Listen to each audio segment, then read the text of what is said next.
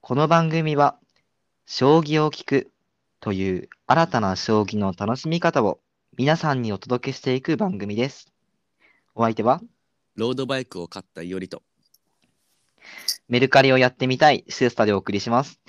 それでは、ポイント将棋第89局、対局よろしくお願いします。よろしくお願いします。また今回も被りましたね。購入系で。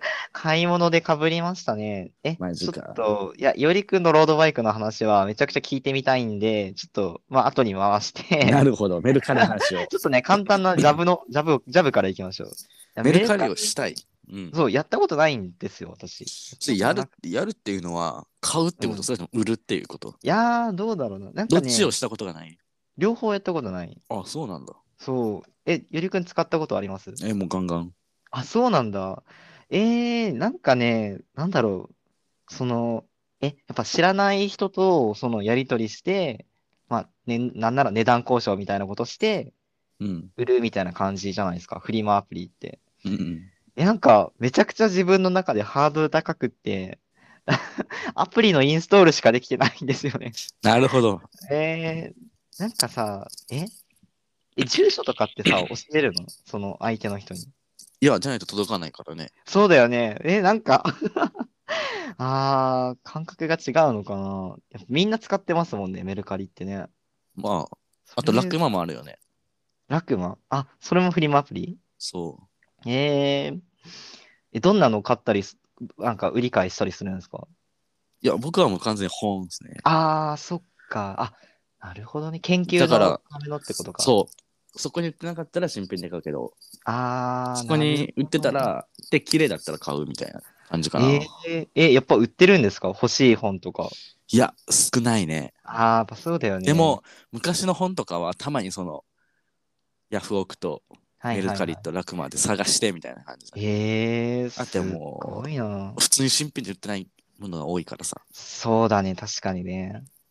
古本屋さんとかには、まあ、まあ、なってない、個人で所有してるような本も結構たくさんあるってことなんだろうね。古いそ本だうそうとそうかそうね。そうそう、うんあるあるある。まあ、あとはやっぱり店舗に行くのもめんどくさいしね。ああ、そうか。売る方もさ、はいはいなはい。何も返さないからダイレクトに入ってくるわけじゃん。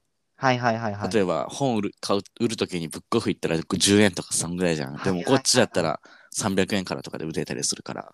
ああ、なるほどね。そっか、お互い、まあ、ウィンウィンというか、っそていう感じなのか。なるほどね。ああ、ちょっと確かに、それ聞いたら、やってみたくなったな。う。メルカリでどういったものを買おうと思ってるんですか、ええー、なんだろうな。でも、なんか、や、よくよ、遊ん、なんか、メルカリ使ってる友達とかに、まあ、聞いたりすると、本当になんか、何でも買えるみたいな。それこそ、雑貨系とか、アクセサリーとか、うん。なんかあの、それこそよりくん前自分で作ってたけど、なんか本棚とかをさ、あの、うんなんか塗ったりするのが大変みたいな。カラーボックスとか、うん。なんかデコレーションみたいな。するのめんどくさいけど、でも使いたいみたいな人は、そういうのを使って、あ、なんかまだ綺麗だし、これうちのインテリア合うから買おうみたいな。うん。ので、まあ、手間賃の分を、まあ、安くで買ってるみたいな話は聞いたりしてたから、なるほど。自分が使うなら、なんだろうな。なんだろう、ちょっと想像つかないけど。まあでも、あれかな。本とかかな、確かに。ハリー・ポッターですかハリー・ポッター、そうですね。ちょっと200円以下だったら買うかもしれないですね。いや、売ってると思うよ、多分。あ、そうなんだ。あ、そうなんちょっと探してみようかな、それは。うーん。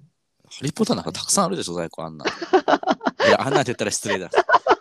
まあ人気ですからね。すごいね。うんうんあもう読まないみたいな人もね、当然多いと思うんで。あと読めないとかね。あー 逆に多すぎなてるほど。ね。確かに確かなにんか。僕みたいに途中で寝ちゃうとかね。でああ、もう無理無理みたいあ、昔は読めたけど今はちょっとみたい なねな。。そうそうそうそうそう。興味ないしみたいな。確かに確かに。そうですね。ちょっとメルカリでハリー・ポッターのね、あの本探しときます。はい。はい。えーで、そうですよ。あロードバイクめっちゃ聞きたい。 え何え、きょそうえい興味あるんですかやいやいや、興味あるっていうか、あの、よりくん、なんか前もバイク買ったみたいな話してなかったっけバイクの免許だよね。あ、免許か。あ、なるほど。そそっかそっかそっか。そうそうあ、そうでそ、う。ロードバイクは、えっと、自転車ってそ合うってる認識。ああ、そうはいはいはいはい。えー、何どっか行くために買ったのいや、そ移れは動手段で買って、ああ、なるほどね。ちょっとね、大興奮してますね。あ、そうなのもうかかっ こいい。ああ、え、でもさ、結構まあ、その、あんまりあれの話ですけど、結構高いんじゃないですか、そういうのって。高いよ。高いよね。うん。ママママチャリじゃダメだったのいや、ママチャリは遅いじゃん。ああ、はいはい、なるほど、なるほど。確かに。そう。ロでードバイクロードバイはク速い。ああ、そうなんだ。えー、でも、あれじゃない、結構さ、なんかアスリートの人とかさ、こう、なんか使ってるイメージあるから、大変なんじゃないのああいうのって。筋肉使ったりとかするんじゃないのまあ、すそごいれもね、一つのメリットであって、あ、なるほどね。運動してはあ、なるほどね。確かに確かに。いいんじゃないあかあ、そっか、なるほどね。な。もう、まあこの自転車で日本一周はもう一周ぐらいできるなと思って。あ、それは確かに、あの、いい投資かもしれないですね。本当にするならね。まあ、しないですけど ね。なんで2周もするんやってなるけどね。今度は逆回りでいいんじゃない逆 回り、逆回りでもない。もう、ルートめちゃめちゃあったよ、もう。この前の日本一周はもう。確かに確かに。もうすごかったもんね。いやー、まあまあまあまあ。あ、まあ、でもまあ、琵琶湖一周とかね、淡淡路島一周とかはしたいね。あ。おー。なんかすごい、あれですね、大学生の、なんかすごい大冒険みたいな。そうそうそうそうそうそう。やりあやりがちですよね、そういうのね。やりがち、あやりがち。のうん、僕もあの九州一周とか車でやろうかなって思ってましたね。あの、あ頓挫しましたけど。いいじゃん、いいじゃん。うん、やればよかったな。確かに日本一周とかね、琵琶湖一周とか確かに大学生やってさ、うん。まだ、まだ大学生のね、夢は持ってるってことで。い やー、大なる学ほ生どの。テンションってことで。いやー、いいですね。でも、なんか、お買い物の話でしたけど、あのーすごい、あれですね、どっちもあの、夢がある話で、よかったですね。確かにメルカリで、ハリー・ポッターが買えメる。ルカリでハリー・ポッターを手に入れるっていう夢がね、そうもうすぐ。 またね、あの、やっと進捗があったら、はい。だからつ、ついでに本棚も買っちゃえばなるほどね。確かにね、いいかもしれない。いいんじゃあないの、そこが抜けないかどうかだけちょっと確認しますけど、それは。うん。いや、いいんじゃない本重い本入れて大丈夫ですかいいんじゃないハリー・ポッター入れようと思ってるんですけどね。いや、いいですかって。あーなんか、いいと思いますよ、苦笑いとか書いてきそうで、ちょっと怖いですけど。確かに確かに。あそんな会話しないけどね。 あ、そうなんだ。もう、えいくらいくら即決みたいー、な。あーはいなるほど。みたいなどうぞ。はいはいはい。ああ、ちょっとじゃあ、はい。メルカリやってみようと思います。うん。まあラね、ラクマもいいよ。ラクマ、ラクマね、ラクマもちょっと入れてみてみます。うん、ヤフオクも入れちゃいな。ヤフオクヤフオク もう、あれじゃあもう、ゆりくんが使ってるアプリの宣伝になってる。うんもう何も、何ももらってないですけど、広告。あー 有名になったらね、請求すればいいんじゃないですか。請求したゆらりくんのね。何年も前から、何年も前からやってたんであすあ、よ。押してますよ、みたいな。はい。そうちょ。ちょっとぐらい、ちょっとぐらい。あーいや、ちょっとね、話がちょっとじゃないぐらい脱線してますけど。もう確かに確かに。ちょっとね、工場はね、まあ、これぐらいにね、しといて、まあ、お買い物の話はね、まあ、いつでもできるということで、確かに。まあ、将棋のね、話をしていきたいんですけど、えー、まあ、今回はね、あの、まあ、段位ということで、えー、まあ、いろんなね、段位がね、あると思うんですよ。まあ、将棋以外でもね、あの、なんか、剣道何段とか、なんか、柔道で黒帯とか、うなってん、るいろいろあったりするじゃないですか。で、まあ、いおりくんとか、僕とか、シェスターでもね、あの、段位ね、将棋の段位持ってると思うんですけど、まあ、二人ともアマチュアの2段かな、うんをね、多分持ってると思うんですけど、まあ、このアマチュアの段位と、まあ、よくプロで、新四段とか、まあ、この前の、あ先日もね、あの、お話ししましたけど、藤井先生の史上最年少九段とか、この段って、まあ、実は違うんですよね。うーん。実は違ってて、まあ、僕たちが今2段ですけど、じゃああと3段、4段になれば、プロと同じ、まあ、プロ棋士になれるのかっていうと、まあ、実はそうじゃなくって、まあ、これはね、いろいろ奨励会とか、まあ、そういう話が絡んでくるんで、ちょっとここは割愛するんですけど、まあ、今回お話をしていくのは、えープロの方の段位についなてるほど発表していきます。アマチュアってうんうん、うん何。勝したら勝だみたいなのあるじゃないですか。はいはいはいはいはい。プロもやっぱりう。そんな感じなんですか。ああ、そうですね。はい。実は、あの、プロ棋士の、まあ、認められるプロ棋士ですよっていうふうに、えー認められる段位が4段からになってるんですよね。で、まうあ、んこの4段より下の3段とか2段とか、まあ、初段、それからまあ1級、2級ってどんどん下にどんどん続いていくんですけど、まあ、これについては、まあ、別の機会にでも、奨励会というところで、えーまあ、そこは戦っている人たちになるので、まあ、別の機会にお話をしていきたいなと思うんですが、えーまあ、プロでは、まあ、4段から5、6、7、8、9段まで現在ありまして、まあ、それぞれに、えーまあ、何勝したらとか、どういう実績を残したら上に上がれますよ、みたいな、いうふうなルールがね、細かく決められています。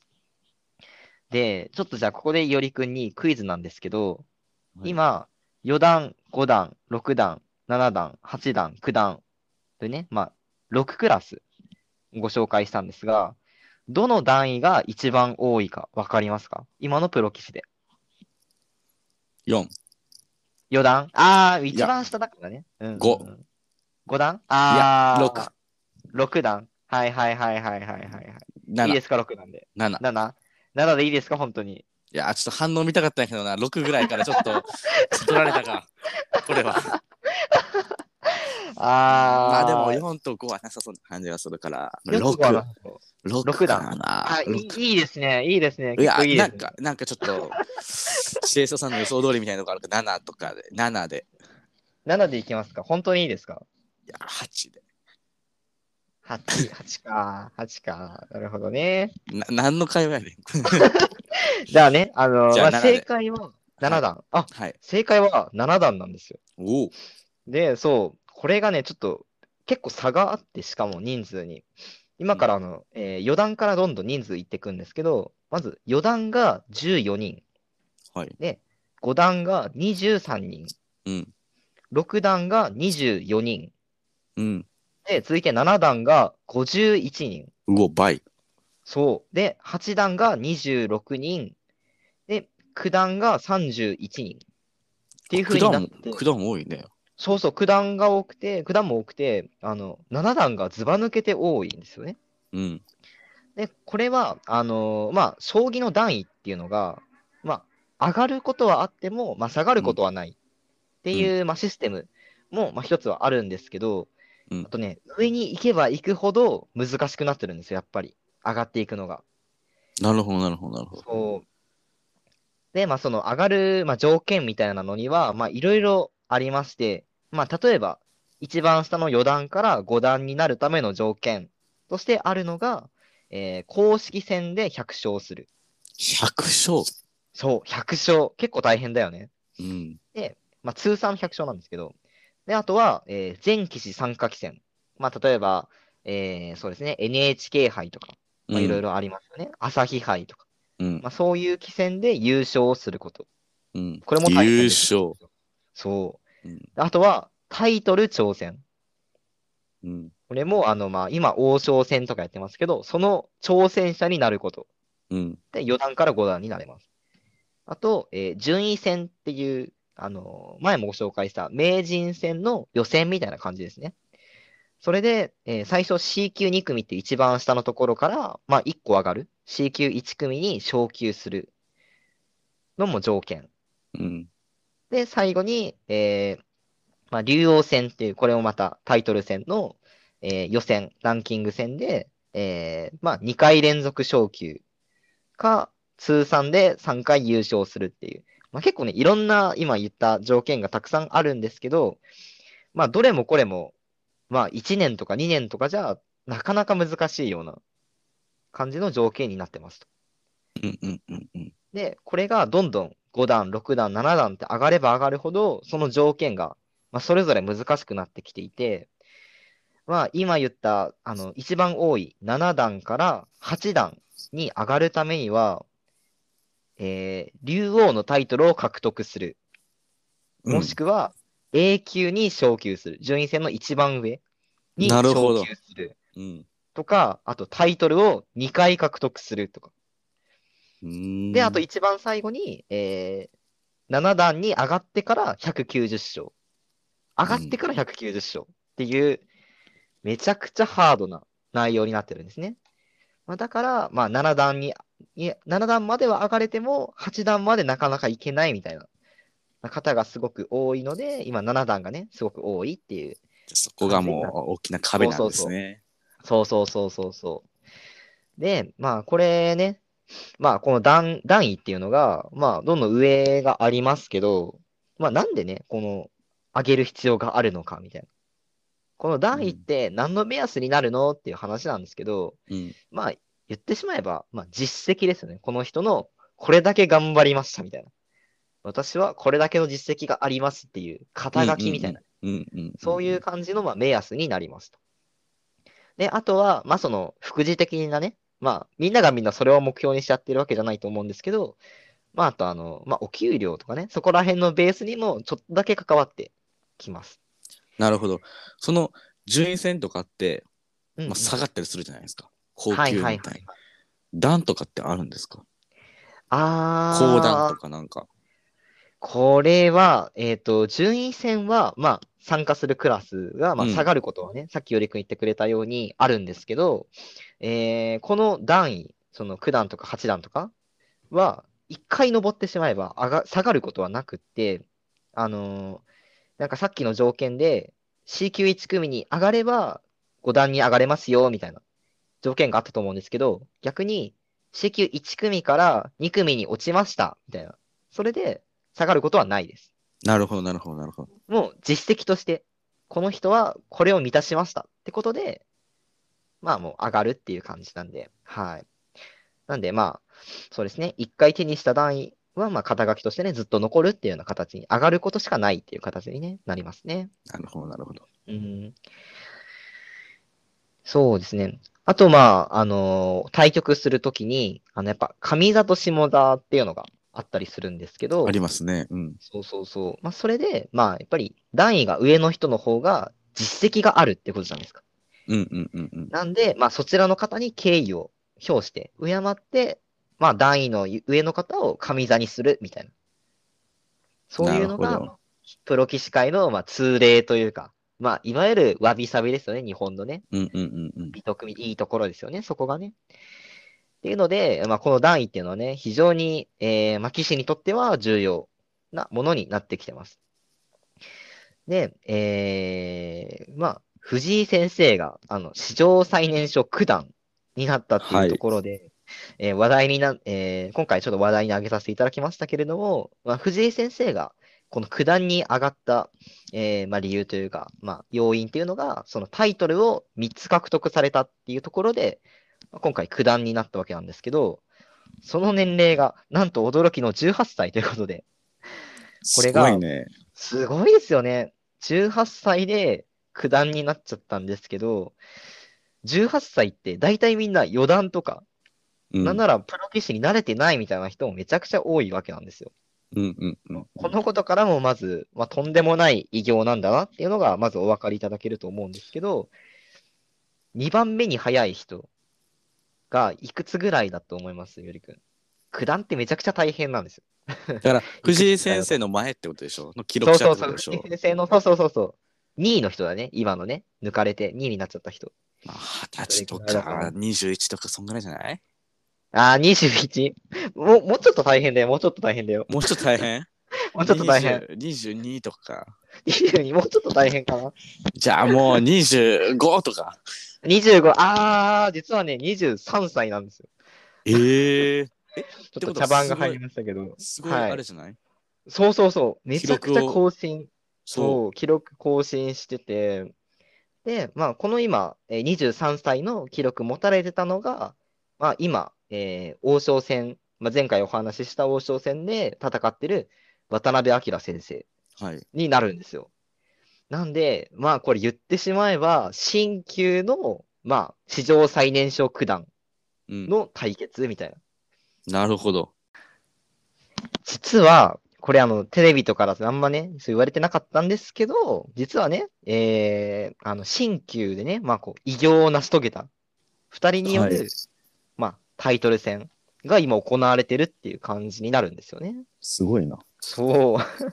これね、もっとなんかね、取り上げられても良さそうな、ね、ほんと大きいテーマなんですけど、まあまあ、知る人ぞ知るって形で。まあ、てか、藤井先生のその記録がね、記録の更新がもう早すぎるんだ、多分もういやー、そうだ情ね。報量が多分多すぎる から、追いつけてないかもしれないです。なんか、あの、なんだっけ、サプリメントでさ、DHC ってあっうん、うたじゃん。ん、うん。か、あの、なんとかセレクション第1位みたいな、何年連続第1位みたいな、うん、なんかそんな感じで、藤井先生も、肩書きついだけでさ、全部画面埋めれそうだよね。いや、間違いない。ね、史上最年少何冠みたいな、何年連続王将記録みたいな。っそうそうそうそうそう。てぐらいね、本当に、あの、藤井先生だけで、何本も何本も、あの、動 画い作れちやゃうー、ので。藤井先生のその履歴書の経歴の部分、やば いな。羨ましいな。うわー、すごいね。それすごいな。四角欄のところすごい書けるもんね、たくさんね。やばくないなんかその、僕らもさ、中学校とか高校の入試の時はいにさ、はいはい、ありましたね。なんか、受験、なんか履歴書が何か書くときに、なんかあ英ったじゃん。検実績とかって。はいはいはい。なんか僕なんかはアいルバイト出すときなんかね、あの、資格なんかね、普通免許。自動車普通免許ね。 そそれだけだからね。 ああ、や、や、やっと確今、か大型自動二輪って書けるけにはど、いはいはい。もうその二つでもうすっからかんだからね。 藤井先生の履歴書見てみたいな、一度。確かに履歴書書く機会がね、あるのかわかんないですけど、作ってみでも確るかに僕らでなんかその、藤井先生の履歴書勝 手に作ってみたみたあーいな。なるほどね。確かにね。ちょっとあの、藤井先生にね、添削していただきたいですけど、それそをうね、あ。え、え何枚、うん何枚なるんだろあ、これあの、鉄道のあれも持ってるんで、ちょっと付け出してもらっていいですかとかあ、ー添削入りそうですけどう。。入りそうやな。ねえありよそう読みが浅いとか言われそう。あ、読みが、ああ、そうですね。あそうです、それありそうですね。あ、いやーもうこの、僕らアマチュアリーランなんで、ちょっと読みがそこまで読めてなかったですわ。ってあ、もう今、王将タイトル取ったんで、これ4期じゃなくて5期ですね、とか、確かに確かに確かちょっと更新間に合ってないです、みたいな。あ、読みが甘かったです、みたいな感じになりに。そうなんで。先を読んでね、書いていかないといけないでああ、そうですね。すね。すごいな。感じでね。えー、まあ、ものすごい、えー、 藤井先生もね、大変ですけど、えー、そうだな。何について話すんだっけな。ちょっともう、だ、段位でしょ。段位、段位。あ、そうそうそう、第第藤井先生の履歴書の話じゃない。あ、そうですね。これね、あの、段位は、まあ、実は、将棋ってかなり奥深いじゃないですか。だけど、あ、奥が深いし、歴史も深いんですけど、なんか、囲碁とかよりかも、段位っていうのが導入されたのは、もう結構遅いっていうね、話がうんうんあるらしくて、え、これ、いおりくんなんか調べたりとかされてますうんわあ、降ってきますね。あ降ってきますね。いや、囲碁は正直知らないです。ああ、なるほど、なるほど。いや、これなんか、そう、僕も調べてめちゃくちゃびっくりしたんですけど、あの、まあ、これちょっとあの、ウィキペディアからあのそのままようやく、あの、引用になっちゃうんですけど、えー将棋の段位、段9位の確率っていうのは、囲碁よりもかなり遅くて、うんえー18世紀の、えー1717年に、えー段位の記載っていうのが、将棋ず随交換かなちょっとこれが読めないですけど、将棋随交換かなに、えー段位の記載がされてからであると。えーで、それ以上は、免状に、えーまあ、将棋のその、あなたはどれぐらいの実力がありますよ、みたいな。そういう免状に、名人に対して、どれぐらいの駒落ちでやりますか手合い割りですかっていうん。うん。うのが記載されてたらしいです。そう。うん。あ、それ知ってたあ、うん。ああ、さすがだね。説明すればよかったか。いや、でもなんか、変なこと言って、なんか、いや、お前、前、こんなこと言ったじゃないかって言われるのちょっと怖いから、なるほど。ややめとこうと 思って。あ、これちょっとちなみに僕あんまよく知らないんですけど、え、名人、ゆ、ゆりくんに質問したいんですけど、これ名人に対しての手合い割りっていうのは、そのなんか、強落ちみたいな。そうそうそうそうそう。ええあ、じゃあ、あだからの名あ人から数えて、何枚落ちでやっていくかみたいえええ、それあの、その棋士同士で対局するときに、あ、私強落ちです。あ、私角落ちです。みたいな。な。そう。だからそ、う名人に格落ちで勝ったっていうのが、まあ、その自慢になるというかああ、なるほどね。実績になるわけか。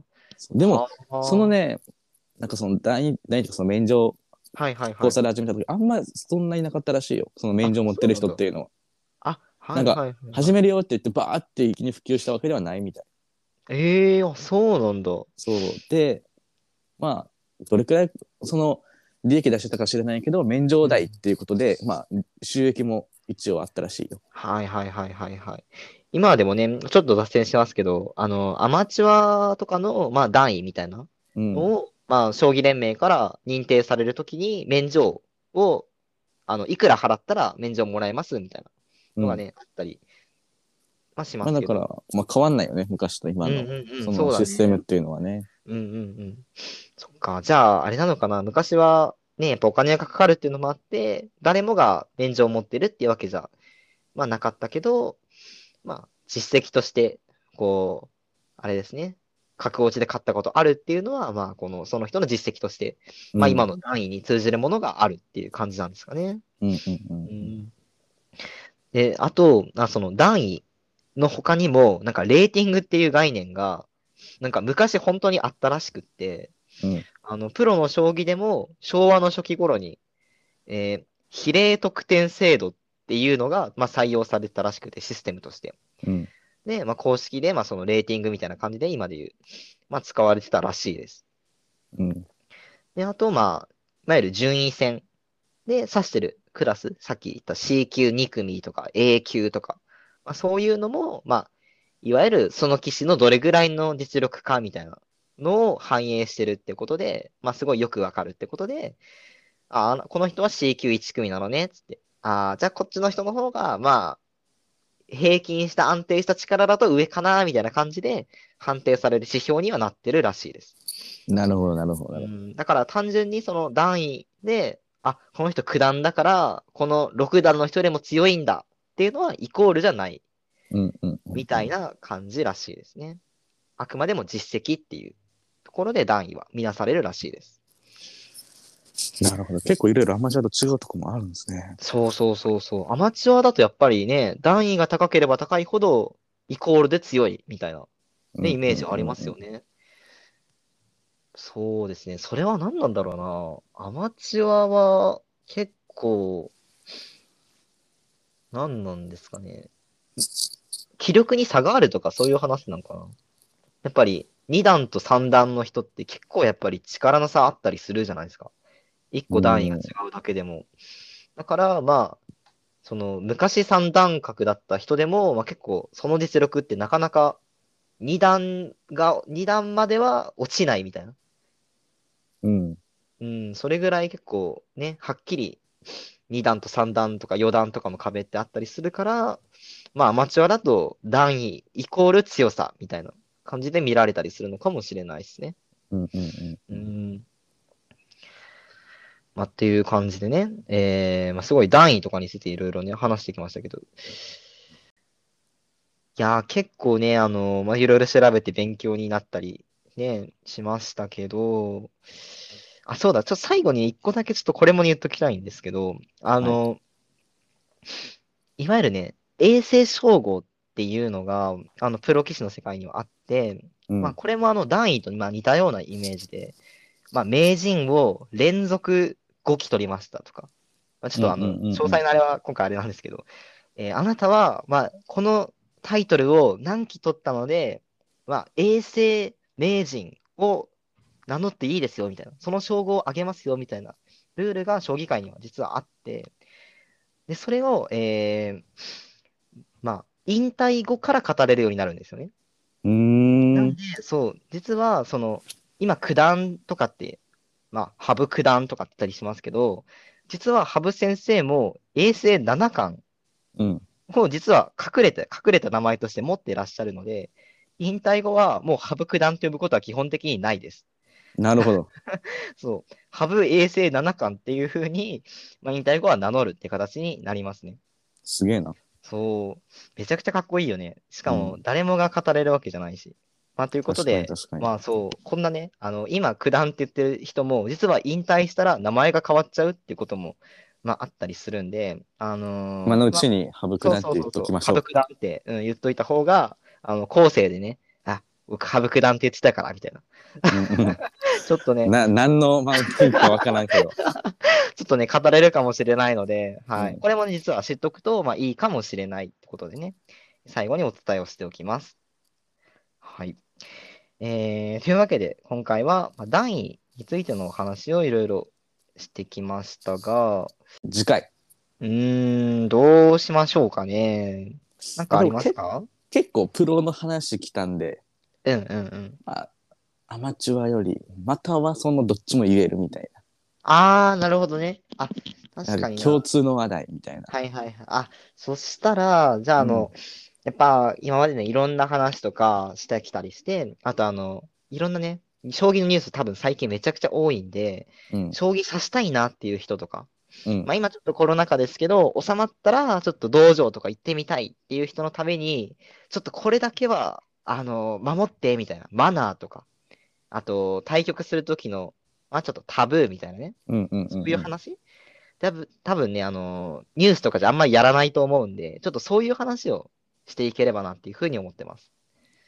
言うたらマナー、姿勢とかですね、将棋の対局時の。はい、対局時のマナー、そして、はいまあ、タブーってことについて、えーじゃあ次回お話をしていきたいと思います。はい。というわけで、えーポイント将棋第89局を終了しようと思います。対局ありがとうございました。ありがとうございました。